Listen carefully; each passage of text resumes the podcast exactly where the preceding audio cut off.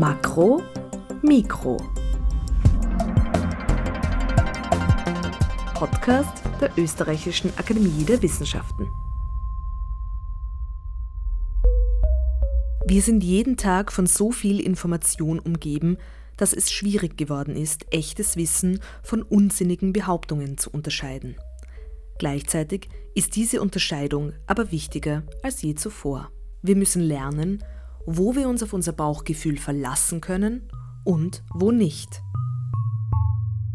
Aus Florian Eigners Buch Schwerkraft ist kein Bauchgefühl. Julia Grillmeier heißt Sie ganz herzlich bei Makro Mikro, dem Podcast der ÖRW, willkommen und freut sich heute mit dem Physiker und Wissenschaftsautor Florian Eigner zu sprechen.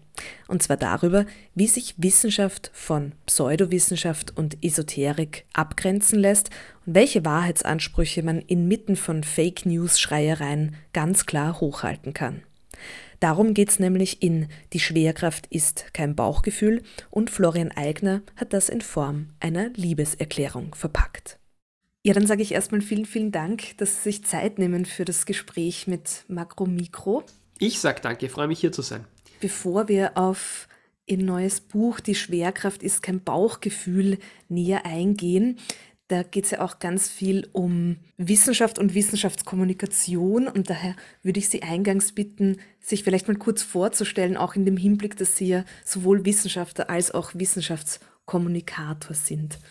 Sehr gerne. Mein Name ist Florian Eigner. Ich bin eigentlich studierter Physiker, habe an der Technischen Universität Wien in Quantentheorie promoviert, habe während ich dort geforscht habe, aber auch schon begonnen, mich journalistisch zu betätigen und fand Wissenschaftskommunikation immer schon sehr spannend und bin dann so im Laufe der Zeit ganz in dieses Gebiet übergewechselt.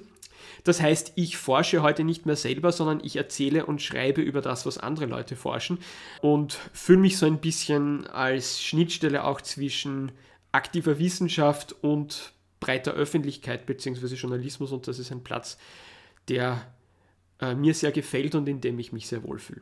Ja, super. Auch in diesem Hinblick ist ja quasi auch Ihr Buch Die Schwerkraft ist kein Bauchgefühl geschrieben. Und da sind Themen und Begriffe, die ja in den letzten Jahren wirklich omnipräsent sind, wie sowas wie Fake News, Pseudowissenschaft, die werden ja da in gewisser Weise aufgenommen und wenn ich das richtig gelesen habe, ist das Buch auch in gewisser Weise eine Reaktion auf die Verunsicherung, die diese Diskurse mit sich bringen. Und der Untertitel lautet jetzt eine Liebeserklärung an die Wissenschaft. Können Sie das schon, also würden Sie das so unterschreiben, dass das so eine Art Reaktion ist auf sowas wie diese ganzen äh, Fake News und Pseudowissenschaftsdiskurse und die Verunsicherung eben, die damit zusammenhängt? Und wie versuchen Sie denn da mit dieser Liebeserklärung gegenzusteuern? Ja, natürlich ist es so. Das ist, ist klarerweise eine, eine Gegenreaktion in gewissem Sinn. Wobei man dazu sagen muss, es hat sich ja in den letzten zwei Jahren viel verändert. Und ich habe begonnen, das Buch zu schreiben, als Corona noch ein Bier war, also vor der Pandemie. Es wurde dann irgendwie so versehentlich sehr, sehr aktuell. Ich beschäftige mich, muss ich auch dazu sagen, nicht erst seit der Pandemie mit äh, Fake News und Pseudowissenschaft, sondern schon sehr viel länger. Ähm, es war eigentlich schon seit meiner Jugend so ein Antrieb von mir. Also ich war ja selber als, als Teenager da gewissen Dingen sehr äh, gegenüber sehr aufgeschlossen, die ich heute nicht für wahr halte. Ich hatte so als Elfjähriger hatte ich ein Kupferpendel und habe damit Wasseradern gesucht und Erdstrahlen und natürlich auch gefunden, ganz klar. Hat mich begeistert und Außerirdische waren auch toll und UFOs und, und alles Mögliche. Und dann im Lauf meiner Beschäftigung mit der tatsächlichen Naturwissenschaft, die dann auch so mm, Teenagerzeit begonnen hat, habe ich dann festgestellt, eigentlich ist das, was es halt wirklich gibt und wofür es tatsächlich ordentliche naturwissenschaftliche Belege gibt, ja viel spannender als das, von dem manche Leute nur behaupten, dass es das gibt, obwohl die wirklichen Belege eigentlich fehlen. Und das wurde eigentlich von Anfang an so zum Antrieb für mich dann, äh, anderen Leuten zu sagen, hey, schau her, was ich da tolles äh, gelesen, gesehen habe, ich erkläre es dir auch. Und das ist ja viel cooler als, als das, was manche Leute so im esoterischen, pseudowissenschaftlichen Bereich für wahr halten obwohl das eigentlich äh, im, besten Fall falsch und im schlechtesten Fall sogar richtig gefährlich ist. Das heißt, ich habe mich viel beschäftigt in meinem Leben mit ja, mit Wünschelrouten, mit Chemtrails, mit Astrologie, mit all diesen Dingen. Und aus diesem Antrieb heraus ist das Buch natürlich entstanden. Es war die Idee, ein Buch zu schreiben, das eigentlich erklärt, ja, was Wissenschaft ist und was wissenschaftliches Denken bedeutet und warum wissenschaftliches Denken toll ist. Jetzt muss man dazu sagen, das ist eine Aufgabe, an der man prinzipiell nur scheitern kann, weil eine Antwort auf die Frage, was Wissenschaft ist und wie Wissenschaft funktioniert und warum Wissenschaft verlässlich ist, die passt einfach nicht zwischen zwei Buchdeckeln. Da kann man natürlich ein ganzes Leben damit bringen und ist am Ende noch immer nicht fertig. Und ich glaube, äh, es ist hoffentlich zumindest gelungen, wenn auch das Thema natürlich nicht erschöpfend abzugrasen, weil das nicht geht, zumindest mm, Ideen unterzubringen, die mir persönlich wichtig sind und von denen ich glaube, dass man sie sich mal durch den Kopf gehen lassen soll. Der Untertitel ist eine Liebeserklärung an die Wissenschaft. Und das ist eigentlich das, worum es mir letztlich geht, dass man sagt, Wissenschaft ist nicht jetzt einfach was, was jemand von oben herab verordnet oder was man irgendwie äh, im Schulunterricht halt nachrechnen muss, sondern es ist in erster Linie einfach was Schönes, worüber wir uns freuen sollten und was unser Leben letztlich alles immer besser macht.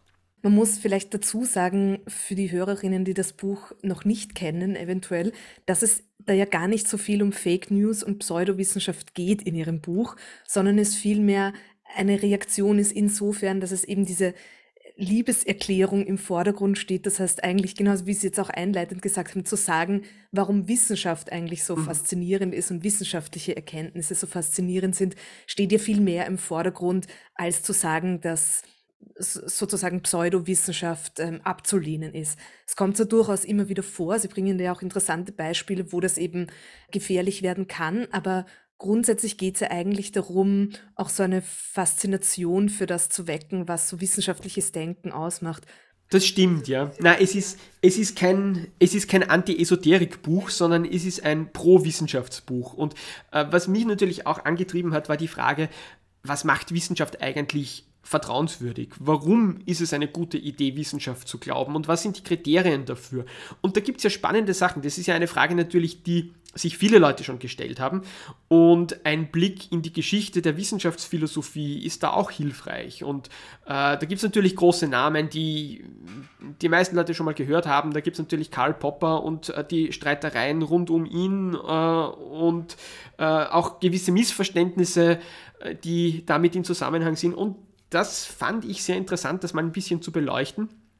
Ähm, was da andere Leute dazu gesagt haben, ähm, was man aus heutiger Sicht vielleicht noch anderes dazu sagen kann und warum es aus, aus heutiger Sicht jedenfalls eine, eine gute Idee ist, der Wissenschaft zu glauben, auch wenn natürlich die große Frage dann ist, was ist denn die Wissenschaft und äh, wie gehen wir damit um, dass natürlich äh, Wissenschaft auch Fehler produziert. Denn das ist letztlich unvermeidlich. Wissenschaft wird von Menschen gemacht und alles, was von Menschen gemacht wird, hat immer wieder seine Fehler. Ja, genau. Sie zeichnen das ja wirklich anhand von diversen Beispielen so aus der Wissenschaftsgeschichte nach, auch was dieser Wahrheitsanspruch der Wissenschaft ist. Und dass man eben auch ziemlich äh, schnell zeigen kann, dass dieser Wahrheitsanspruch eben nicht heißt, dass die Wissenschaft nie Fehler macht, aber man kann auch ganz klar sagen, dass es eben nicht so eine sozusagen, ich glaube, sie formuliert keine riesengroße Lügengeschichte, so wie das oft auch dargestellt wird, naja, ist halt auch eine von vielen Meinungen. Genau, es ist nicht eine von verschiedenen Thesen, sondern wir haben kein zur Wissenschaft insgesamt vergleichbares Gedankengebäude. Es gibt dazu keine Alternative, das ist wichtig. Ja. Mathematik zeigt uns, wie weit man kommen kann, wenn man mit präziser Logik vorgeht. Sie zwingt uns, Ordnungen in unserem eigenen Kopf zu schaffen.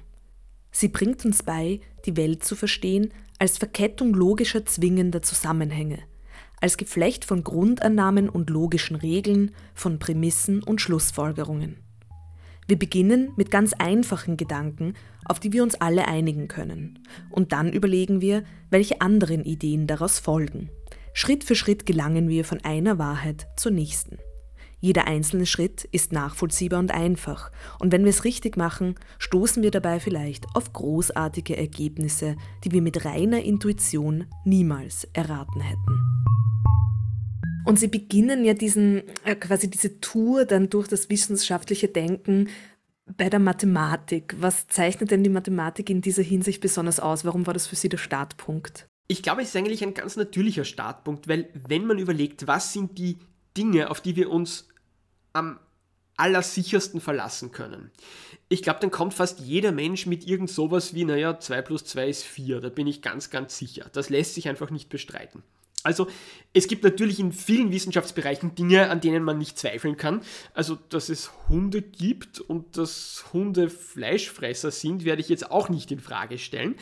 Aber es ist trotzdem eine andere Art von Sicherheit als Mathematik. Mathematik ist etwas, woran wir nicht vorbei können, weil unser Hirn uns gar nicht erlaubt, anders zu denken.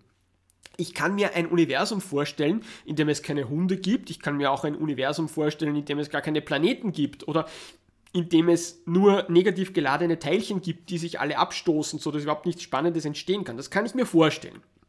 Aber mein Hirn erlaubt es mir nicht, mir ein Universum vorzustellen, in dem 2 plus 2 7 ist oder in dem jedes Dreieck vier Ecken hat. Das funktioniert nicht.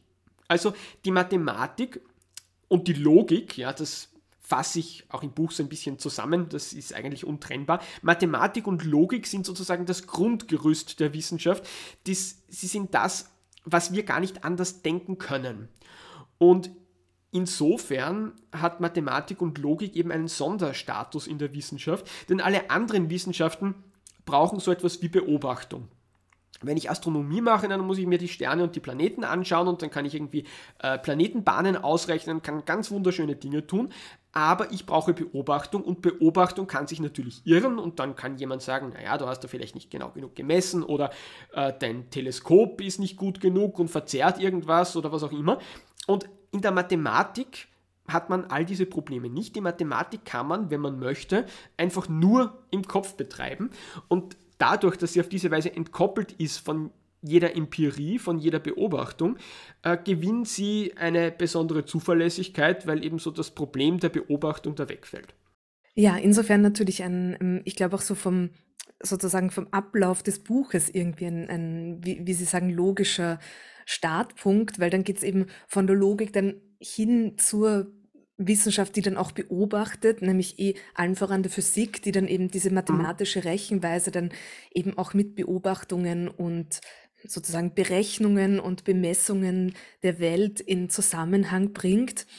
Und sie führen da ja dann in weiterer Folge auch so Beispiele von Entdeckungen und Experimenten aus ganz unterschiedlichen Feldern der Naturwissenschaft an und zeigen eben auch, dass dieser Wahrheitsanspruch der Wissenschaft etwas ist, das ständiger Arbeit bedarf. Also mhm. da sind wir ja auch wieder bei diesem Revision und diesem, es äh, können auch Fehler passieren. Das ist ja auch sozusagen die Definition, dass es immer so ein, ein Hinterfragen wichtig, dessen ja. gibt. Mhm.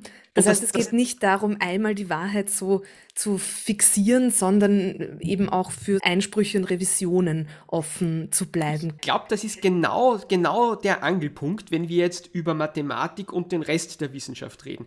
Denn in der Mathematik ist es ja tatsächlich so, dass ich ewige Wahrheiten haben kann. Wenn in der Antike jemand bewiesen hat, dass es unendlich viele Primzahlen gibt, dann gibt es unendlich viele Primzahlen und zwar für immer. Und das wird sich nie mehr ändern. Das heißt, die Mathematik entwickelt sich natürlich weiter. Es kommt immer was Neues dazu. Aber was ich mal als mathematische Wahrheit erkannt habe und bewiesen habe, das bleibt betonhart für immer, für Jahrtausende. Und das ist ja auch wissenschaftshistorisch total spannend, weil diese unerbittliche Wahrheit der Mathematik, wenn ich so sagen darf, hat natürlich die Leute fasziniert. Und das war ja auch ein ganz starker Antrieb auch etwa für die Philosophen des Wiener Kreises, so am Beginn des 20. Jahrhunderts.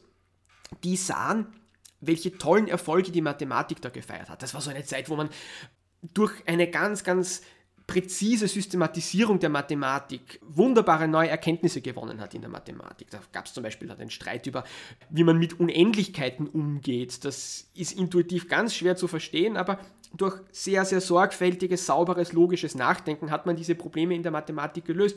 Und die Philosophen des Wiener Kreises sagten dann, naja, wenn das so super funktioniert in der Mathematik, dann lasst uns das doch anwenden auf alles andere auch. Machen wir doch diese rigorose Vorgangsweise zum zur Grundregel der gesamten Wissenschaft. Und der Traum war natürlich im Hinterkopf so ein bisschen, naja, wenn man das ausbreiten kann, wenn man diese mathematische Präzision ähm, jetzt auch in die Naturwissenschaft hineintragen kann, kann man sie dann vielleicht auch in die Geisteswissenschaft hineintragen. Vielleicht haben wir irgendwann dann eine Philosophie, die mit mathematischer Präzision ewige Wahrheiten hervorbringen kann.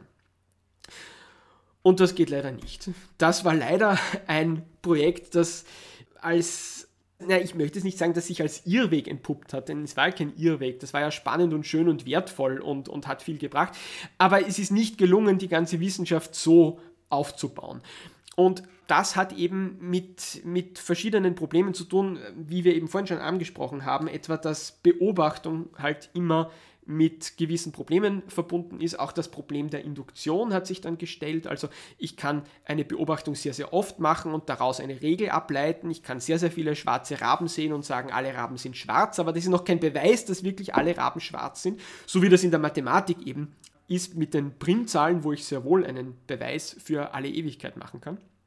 Und dann gab es eben diese originelle Idee von Karl Popper, der gesagt hat, naja, okay, wenn wir also jetzt einsehen müssen in der Wissenschaft, dass es diese endgültigen Beweise, wie es in der Mathematik möglich sind, nicht gibt, dann drehen wir das doch einfach um und sagen wir, na, es geht nicht ums Beweisen, sondern es geht ums Widerlegen.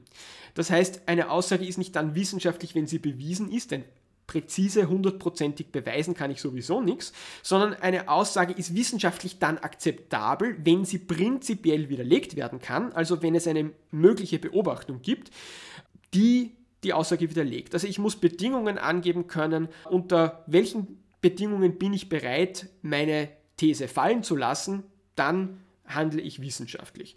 Und das ist natürlich super toll und ein ganz, ganz wichtiger Gedanke, weil er uns auch beibringt, wie wir Wissenschaft zu betreiben haben, nämlich durch Falsifizierungsversuche. Wir sollten jede neue Theorie möglichst harten Tests aussetzen, sagt Popper. Wir sollten versuchen, sie zu widerlegen. Also das Widerlegen ist etwas Gutes und nicht etwas Gefährliches oder Schädliches, wie man ja glauben könnte, sondern wir sollten auch alle anderen Leute einladen und auffordern, äh, unsere Theorien zu widerlegen. Und wenn es gelingt, ist gut, dann haben wir was dazugelernt. Wenn es nicht gelingt, dann ist unser Vertrauen in die Theorie wieder gewachsen. Win-win, wunderbar.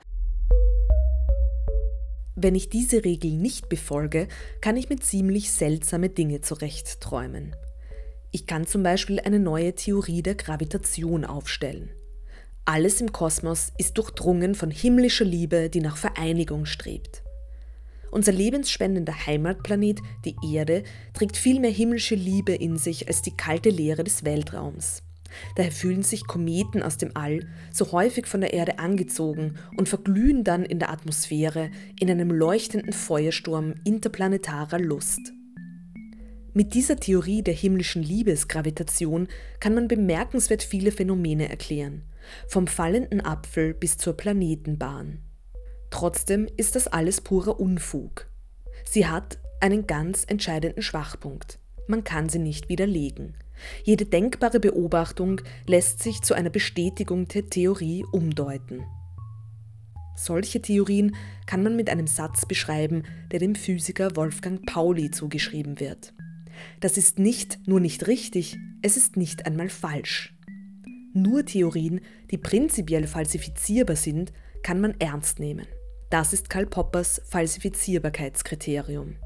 Wer eine Theorie präsentiert, muss gleichzeitig auch sagen können, unter welchen Umständen er bereit wäre, sie wieder fallen zu lassen.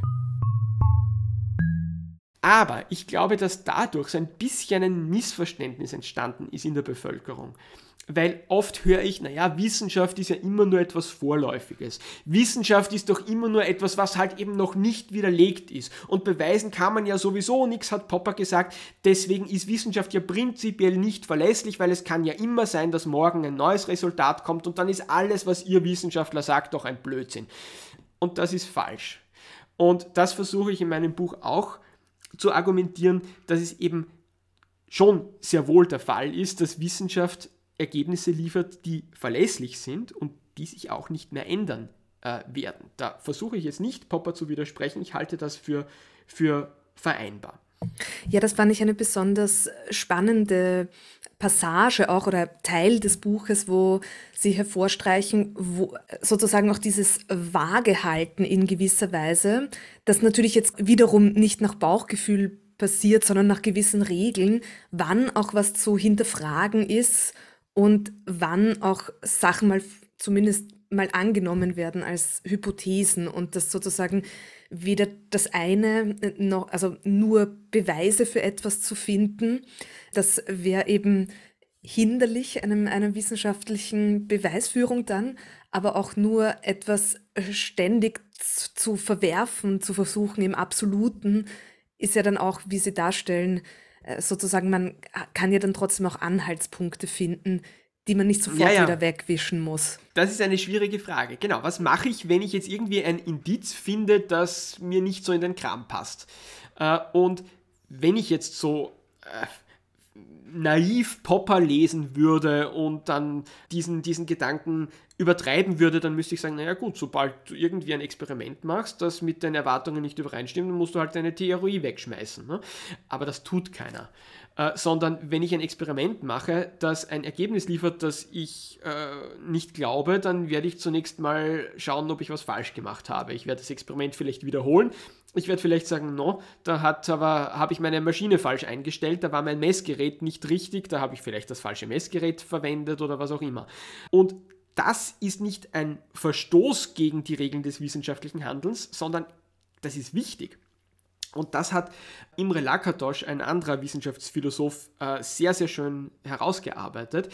Es ist schon wichtig, eine wissenschaftliche Theorie zunächst mal zu verteidigen gegen Widerspruch. Auch das ist wichtig. Also äh, Wissenschaft bedeutet auch nicht zu sagen, naja gut, wenn du mich widerlegt hast, schmeiße ich sofort alles weg und, und lass alles fallen und wir bauen eine neue Theorie. Nein, weil die Widerlegung kann ja auch falsch sein. Also es ist immer so ein, ein Abwägen, so ein Hin und Her dieses Spiel, das so immer ein, ein Vorantasten zwischen zwei Seiten ist, ist das, was wir letztlich Wissenschaft nennen und das, was wir letztlich, was uns letztlich Erkenntnis bringt. Und wichtig ist dabei eben auch die Erkenntnis, dass Wissenschaft immer aus verschiedenen Schichten besteht, sozusagen. Es gibt einen harten Kern der Wissenschaft. Das sind jene Theorien und Erkenntnisse, die gut erprobt sind, die vernetzt sind mit vielen anderen Dingen, die wir bereits wissen.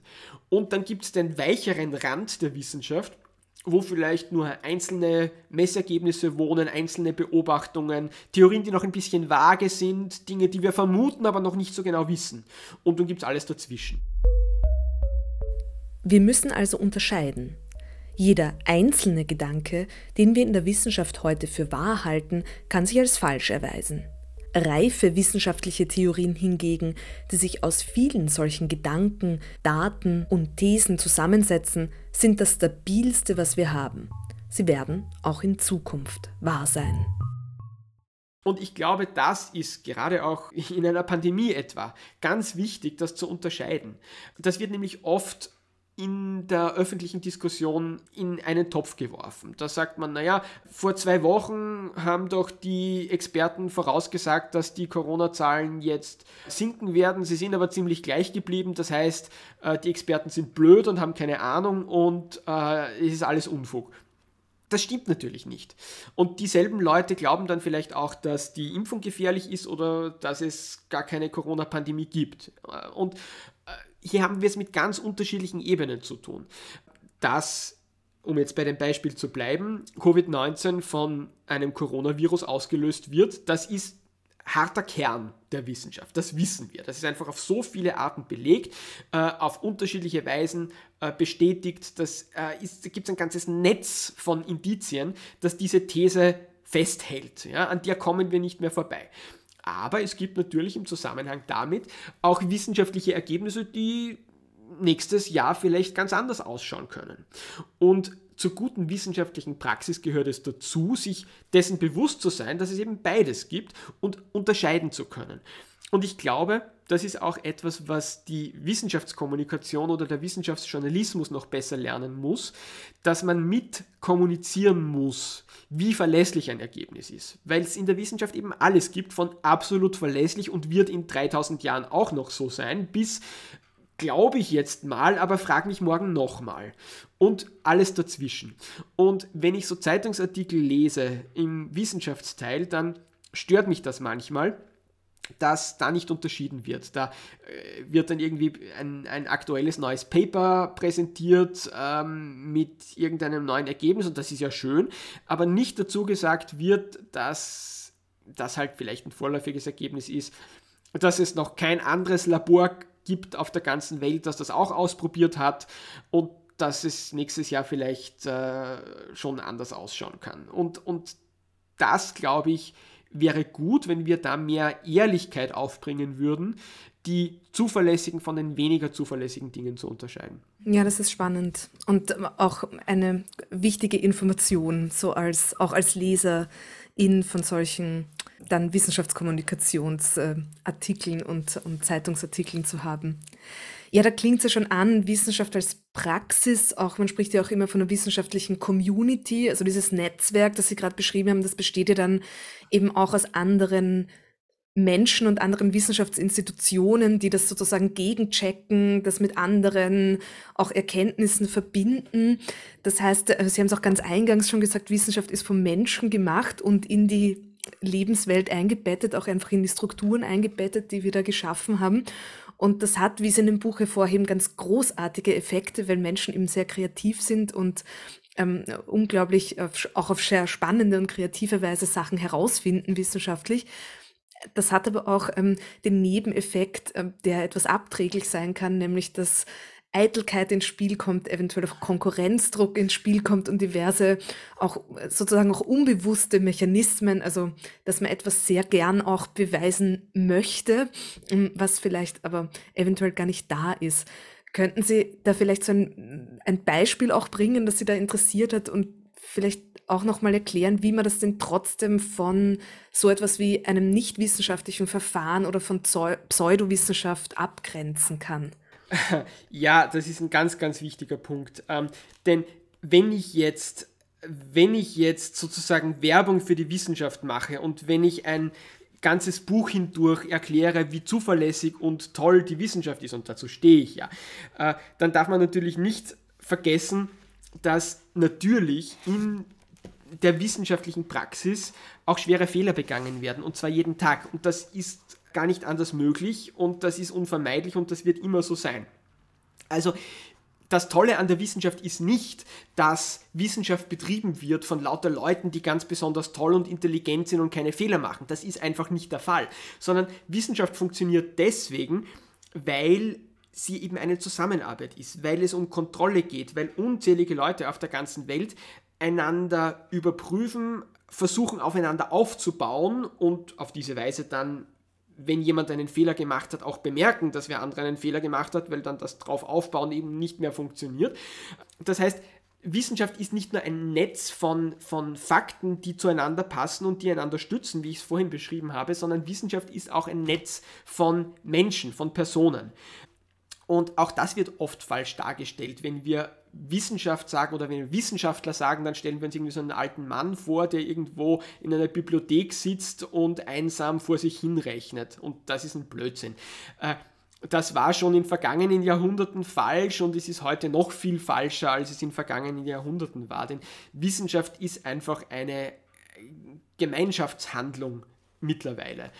Und ja, ich habe in meinem Buch auch Beispiele gebracht, ähm, von Irrtümern und auch von Fälschungen. Ja, man muss ganz klar sagen, ja, in der Wissenschaft passiert auch Betrug. Da gibt es zum Beispiel die, äh, die Geschichte von William Summerlin, äh, der ähm, medizinische Forschungen durchgeführt hat und mit Mäusen gearbeitet hat. Und es ging darum, weißen Mäusen schwarze Fellteile von anderen Mäusen zu transplantieren und zu verhindern, dass es zu einer Abstoßungsreaktion kommt. Und weil es halt nicht so gut lief, wie sich das der Herr Sammerlin erhofft hatte, nahm er in seiner Not dann plötzlich einen schwarzen Filzstift und hat den Mäusen so zu schwarzen Flecken verholfen, ohne Fell zu transplantieren.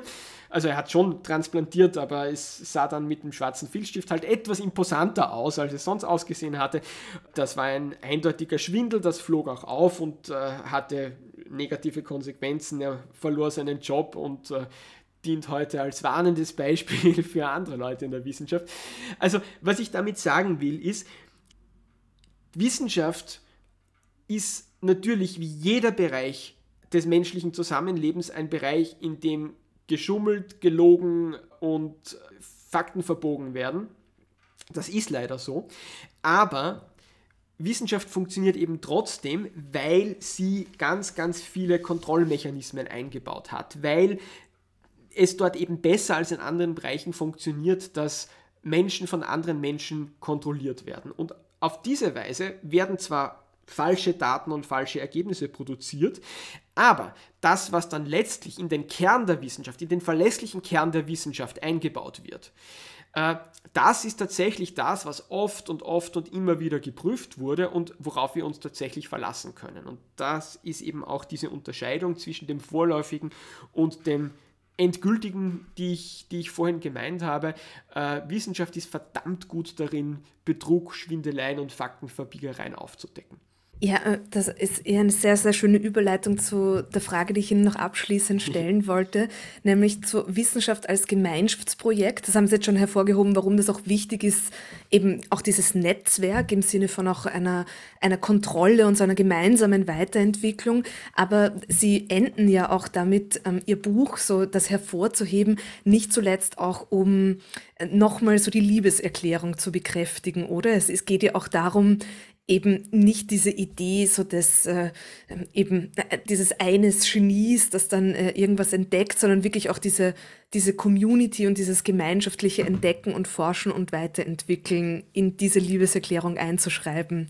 Ist das richtig? Ja, genau so ist es. Und das ist mir ganz, ganz wichtig, äh, darauf hinzuweisen, dass Wissenschaft wirklich ein, eine Menschheitserrungenschaft ist das wird manchmal auch falsch dargestellt, weil Wissenschaftsgeschichte oft so an Einzelpersonen aufgehängt wird. Und dann erzählt man die Geschichte von einem Genie wie Albert Einstein und ja klar war der ganz großartig und ganz bedeutend. Aber Wissenschaft ist nicht in erster Linie das Produkt von genialen Personen, sondern Wissenschaft ist in erster Linie das Produkt von einer Gemeinschaft. Denn auch ein Einstein wäre vollkommen verloren gewesen, hätte er nicht aufbauen können auf Ideen von genialen Leuten vor ihm. John Newton hat es mal gesagt, wir, wir stehen auf den Schultern von Riesen. Und nur deswegen, weil wir auf den Schultern von Riesen stehen, sehen wir ein bisschen weiter in die Ferne als die Riesen selber. Ja, und wir müssen selber gar keine Riesen sein, damit das funktioniert. Ja, wir müssen nur halt auf deren Schultern stehen. Und ich glaube, man muss wirklich äh, Wissenschaft so als, als emergentes Phänomen, als, als Gemeinschaftsding sehen, so wie ein Ameisenhaufen. Eine Ameise kann keinen Ameisenhaufen bauen. Die beste, tollste, stärkste Ameise der Welt kann keinen Ameisenhaufen bauen. Das funktioniert nicht. Äh, sondern es gibt so ein wirres Gewusel von unzähligen Ameisen und die bringen gemeinsam etwas hervor, was ein Ameisenhaufen ist, mit komplexen Gängen und Kammern drinnen und das ist ganz erstaunlich. Und es gibt keine Star-Ameise in diesem Ameisengewusel, das den Bauplan für diesen Ameisenhaufen festgelegt hätte, sondern es ergibt sich so in Kooperation. So mehr oder weniger äh, nebenbei. Ja? Und, und es, wird, es gibt keinen zugrunde liegenden Plan, sondern jede Ameise macht ihr Ding und gemeinsam entsteht dann was. Und in der Wissenschaft ist es ähnlich.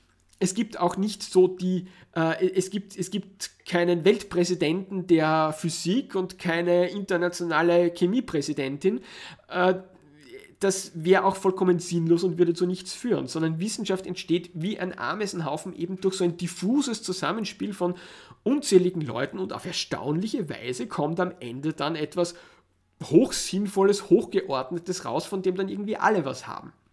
Aber es passt die gesamte Wissenschaft nicht in den Kopf eines Menschen. Und das ist eine ganz, ganz wichtige Erkenntnis, glaube ich. Kein Mensch, der klügste Mensch, der jemals gelebt hat, ist nicht klug genug, um die Wissenschaft in ihrer Gesamtheit zu verstehen. Ja, nicht mal die Physik kann man verstehen als einzelner Mensch. Das geht einfach nicht. Äh, sondern man kann irgendwie so ein bisschen Expertise haben in einem Teilbereich und wahrscheinlich in einem Teilbereich von einem Teilbereich in Wirklichkeit und kann mit anderen Leuten reden, die Expertise haben in einem benachbarten Bereich. Und so funktioniert das. Ja, also kein Mensch versteht die Wissenschaft, aber wir gemeinsam als Menschheit kollektiv verstehen die Wissenschaft sehr wohl. Und das ist ein wichtiger Unterschied. Und ich glaube, das müssen wir uns alle klar machen, dass Wissenschaft eben etwas ist, was aus uns allen irgendwie äh, herauskommt, egal ob wir Wissenschaftlerinnen und Wissenschaftler sind oder nicht. Denn wir alle gehören zu dieser Menschheit, die als Produkt die Wissenschaft hervorbringt. Und deswegen finde ich, dürfen wir auch alle als Menschen stolz sein auf die Produkte der Wissenschaft. Denn wir alle haben da irgendwie unsere Finger drin. Ja? dazu, dazu, muss man nicht im Labor stehen und Messungen machen, sondern es reicht, wenn man sich dafür interessiert, wenn man darüber redet, so wie wir das jetzt tun, wenn man die Zeitung liest und äh, mit Leuten darüber diskutiert, ähm, ob jetzt man eine Rakete zum Mars schicken soll oder nicht. Wenn wir das tun, sind wir bereits Teil dieses riesengroßen Ameisenhaufens, in dem die Menschen dieser Welt gemeinsam Wissenschaft hervorbringen. Und das ist etwas Schönes und ich glaube, darauf sollten wir alle stolz sein und uns darüber freuen. Ja, eine schöne, verbindende Idee und äh, ein umso schöneres Schlusswort. Ich sage vielen, vielen Dank für das schöne Gespräch und ähm, das auch sehr klärend war. Einerseits ähm, äh, wissenschaftliches Denken noch, noch mal äh, so ein paar Aspekte herauszudröseln, was das ausmacht, aber auch zu sagen, es macht schon Sinn, von der Wissenschaft zu sprechen, aber trotzdem, das sind noch ganz viele, ganz viele Aspekte, die man berücksichtigen muss, wenn man, wenn man diesen großen Begriff benutzt. Vielen herzlichen Dank, freue mich sehr. Das war Makromikro, heute mit dem Physiker und Wissenschaftsautor Florian Eigner. Alle Ausgaben des ÖRW-Podcasts finden Sie unter oerw.ac.at slash podcast sowie auf allen gut sortierten Podcast-Plattformen. Julia Grillmeier sagt vielen Dank fürs Zuhören und bis zum nächsten Mal.